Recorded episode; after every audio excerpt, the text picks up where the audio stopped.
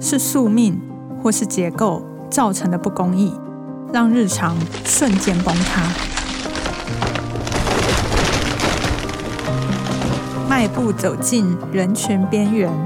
探照隧道里的人生。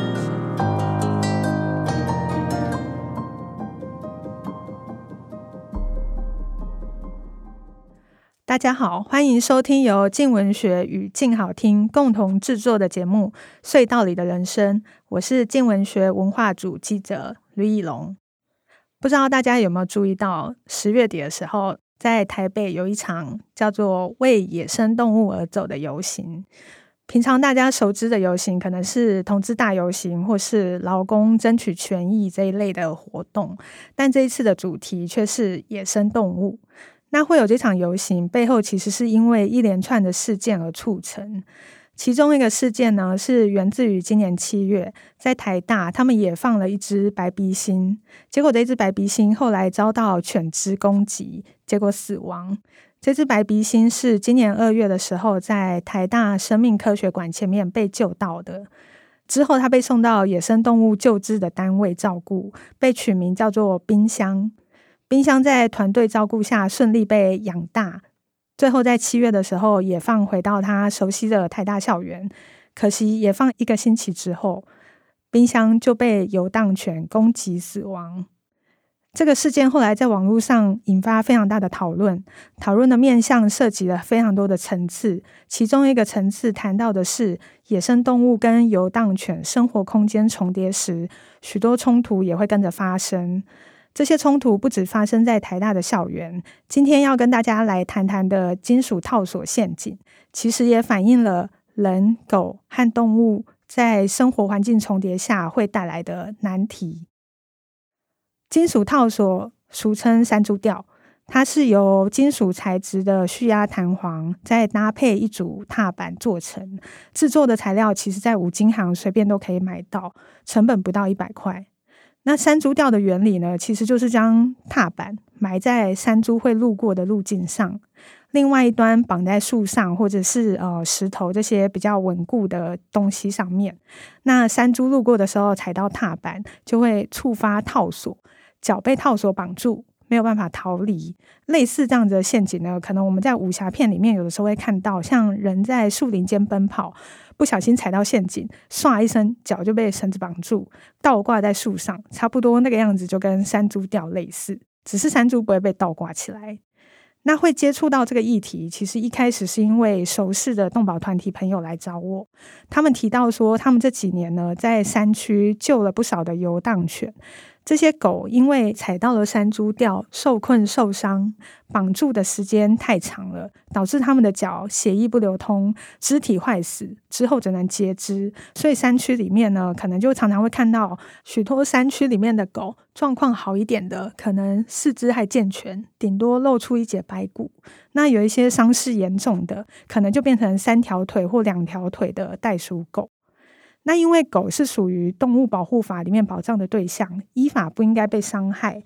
另外，动保法在二零二零年其实也限制了金属套索陷阱的使用，所以问题就出现了：不应该被伤害的狗，禁止使用的陷阱，为什么动保团体还会看到这么多的狗中了陷阱而受伤呢？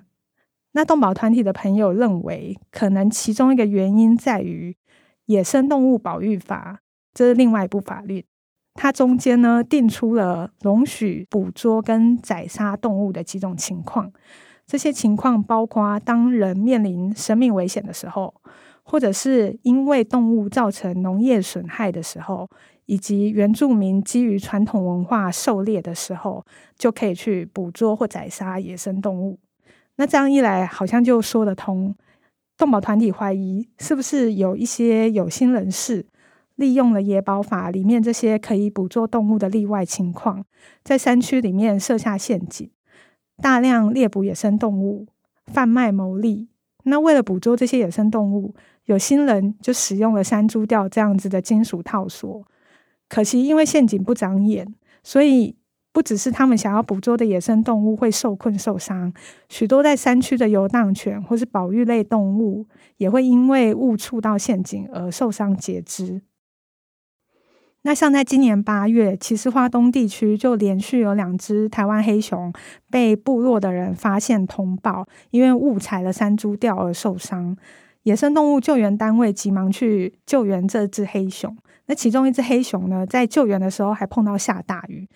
所以协助的工作人员呢，必须要顶着塑胶布，帮医疗人员和黑熊挡雨，让他们可以紧急在现场做一些啊、伤口的处理，之后再帮黑熊解开陷阱后，再下山到医院里面做伤口的照顾。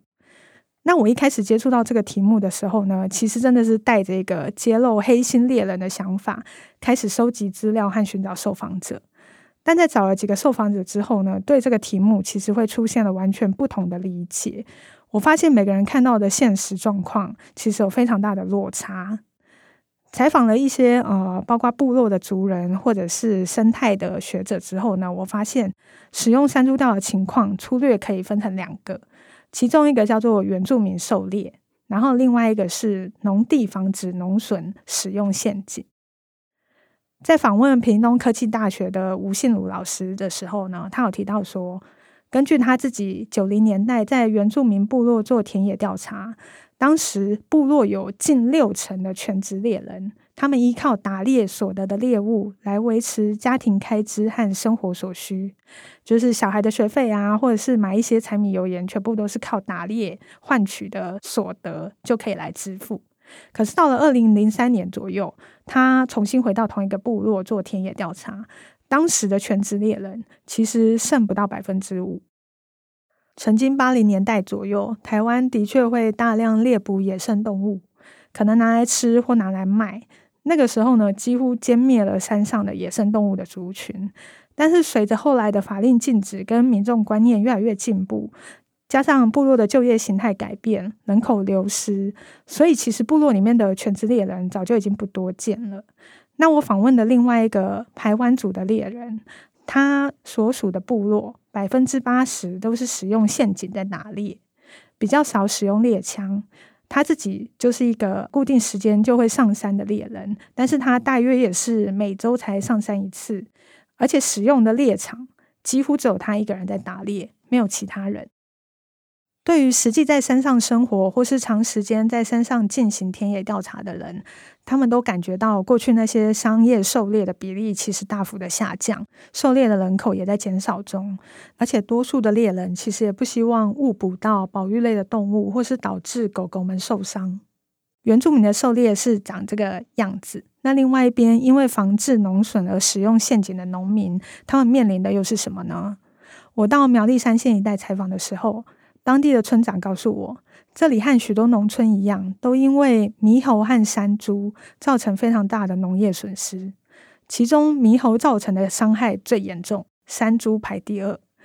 猕猴的个性非常调皮，他们喜欢搞破坏，所以可能当地有许多果树，猕猴会成群结队的跑来摇晃果树，把果实抖落到地上，边走边吃边丢，咬了一口就把果实丢到地上去。导致许多动物可能会被吸引，然后跑来跟着一起吃。那我在山上的果园呢，会看到农民，其实他们为了防治猕猴，会在园区里面放广播，或是定期放鞭炮，借着声音想要吓跑猕猴。但是猕猴实在是太聪明，马上知道这些都是假的，没有任何伤害性，所以最初可能两三天会不敢靠近，但识破以后就会继续跑来摘水果。另外一边山猪呢，他们是会用鼻子来拱地，蔬菜、芋头、竹笋都有可能会因为这个拱地的行为被连根挖出来，一个晚上可以吃掉大半的农作物。再加上山猪非常的凶猛，成年山猪会有一个很长的獠牙，冲撞的速度非常快，力道又大，攻击时会冲向敌人，用獠牙刺进对手的身体。根据统计，台湾农业经营管理者平均年龄六十四点四岁。这些有点年岁的农民，其实真的也不敢跟山猪正面对决，只能想办法用其他方式来防止山猪跑到农田里面。那曾经有农民听说山猪非常讨厌人类的气味，他跑去理发店收集了剪下来的头发，撒在他的梦中竹竹林附近，但其实还是照样竹笋都被山猪吃光。虽然农业部有补助农民可以申请设置电网，防止动物跑到田里，不过因为电网的成本比较高，如果农民种的不是高单价的经济作物，土地面积也不大，农业收入顶多只是打平日常开销，或者是自种自食这一种的，那他装电网的意愿就不高，而且电网需要维护，对这些高龄的农民来讲，其实负担相当的大。那陷阱对农民来讲，就是一个最方便和简单的工具。只要请猎人来农田周边装设山猪吊，就可以有效的防止动物来田地里面搞破坏。那从刚刚听到的这些，不管是原住民部落的狩猎的问题，或者是农民农损防治的问题，其实都反映出，当人和动物生活空间重叠时，为了利用资源或者是损害控制，这些狩猎的行为都无法避免。山猪钓也是因为这些生活状态而应运而生的工具之一。只是当这个议题呢，叠加上户外越来越多的游荡犬时，事情就会变得非常复杂。游荡犬在这里的角色相对的暧昧，他们是人类因为不善尽饲主责任所导致的牺牲品。二零一七年台湾推动临安乐死之后。原本应该搭配严格的饲主责任和结扎来控制犬只的数量，但实际上，动保团体诱捕游荡犬去结扎送养时，常常会发现有些狗已经被植入了晶片，可是晶片里面的资料却是空白的，可见有非常多的饲主其实根本没有善尽他们的责任，随意的将狗弃养。那政府要求的饲主责任没有被落实，反而让外面的犬只越来越多。目前根据农业部的统计，全台湾有超过十五万只的游荡犬，多数的游荡犬同样也生活在这些人兽冲突的区域里面，因此有机会误触了陷阱，导致受伤或截肢。动保团体看见狗狗在受苦，希望能够禁止使用这些金属套索的陷阱。一劳永逸，但从其他角度来看问题，会发现纯粹的禁止其实反而会制造更多的问题，因为使用陷阱的需求并没有消失，也没有其他的替代方案能够让有需求的人能够解决他们面临的困境。如果禁止了山猪吊，有可能会变成有需要的人，例如农民，他会私下偷偷设置陷阱。结果不小心抓到保育类动物，他也不敢通报，反而会让这些数量稀少或是族群濒危的动物，它的处境会更加的不利。那在采访这个题目的时候呢，最大的阻碍就在于，不管是动保团体，或是原住民，或是啊、农民，他们每一方的说法听起来都非常的有道理，听完都会觉得啊，游荡犬真的好可怜。那又会觉得农民真的是很辛苦，使用陷阱也是不得不为的行为。怎么样在不同的立场之间找到平衡，可能只能从工具和人这两大角度来着手。首先是怎么样去改良工具，降低误伤的风险。同样，因为人农村人口老化、人兽冲突不断的日本，其实也跟台湾一样有类似的状况。那日本呢？他们会透过猎人狩猎或是安装陷阱的方式来防治动物损害农作物。林业及自然保育署他们就引进了日本使用的陷阱，加工改良，试图降低误伤的几率。另外是提供农民多元的防治手段和给予生态补偿，提高农民对于动物的容忍度。国际上，面对这些生活环境重叠而造成人兽冲突的问题，倾向与社区合作来找到解决方式。那林业署这几年也开始和部落合作，成立狩猎自主协会，由部落自主去管理部落的猎人和狩猎方式，同时邀请猎人来进行生态监测，改掉过去那些由上而下要求管理的方式。这种狩猎自主管理协会的合作模式，让部落跟官方可以形成一个伙伴关系。在采访的过程里面，南部的部落就有提到，他们自己成立了狩猎自主协会。然后过去几年呢，他们部落有猎捕飞鼠的传统，但他们发现飞鼠的数量正在下降，所以狩猎自主协会主动要求他们的猎人禁猎飞鼠。让飞鼠的数量可以缓慢的增加，避免猎捕过头，以后大家都没得抓。他们除了禁猎之外，还会帮飞鼠做小树屋，让飞鼠可以在里面筑巢，让他们的族群可以缓慢的增加回来。这些跟在地合作的尝试，都在慢慢的让人跟动物不再只是敌对的角色，可能更是一种互生互助的关系。